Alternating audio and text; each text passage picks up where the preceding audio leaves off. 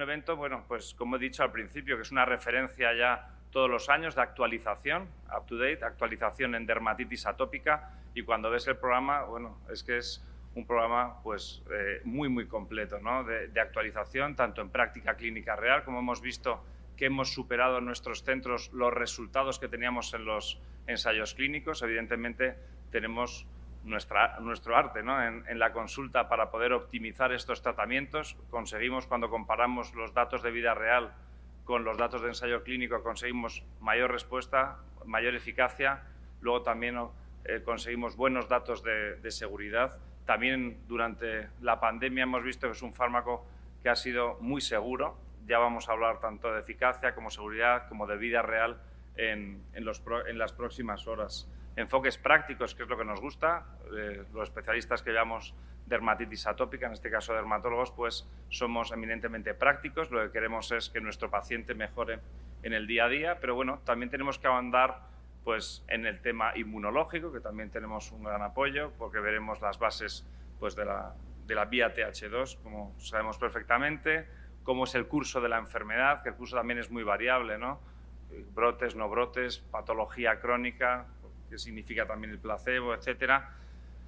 Uno de los grandes problemas que tenemos ahora mismo, ¿no? el tema infantil y de adolescentes, digo el problema de acceso, porque realmente los datos de los pivotales de, de Dupilumab ya los tenemos, pero necesitamos que en breve se resuelva el problema de financiación en esta población tan sensible y que tanto repercute tanto al niño y adolescente como a sus familias eh, tener esta afectación de la dermatitis moderada grave. Por tanto, Luego también habrá un bloque específico de, niños, de, de, adolescentes, el ahondar también en los fenotipos, porque evidentemente hay muchas cosas de, las dermatitis, de la dermatitis que tenemos que ahondar, ¿no?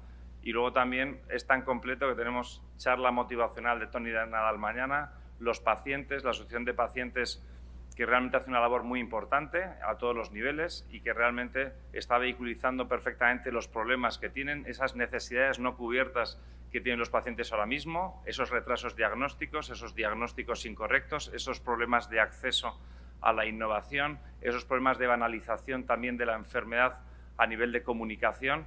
Todos estos problemas que se encuentran los pacientes en el día a día, la verdad que la Asociación de, de Pacientes, ADA, que luego tendrá su espacio a última hora de la tarde, creo que también es muy interesante que nos, que nos enteremos ¿no?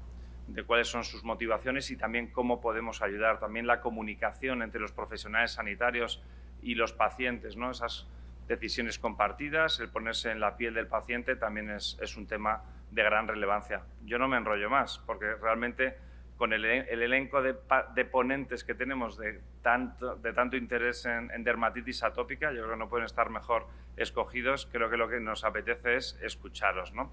Por mi parte nada más y daros la bienvenida al Up to Date 2021.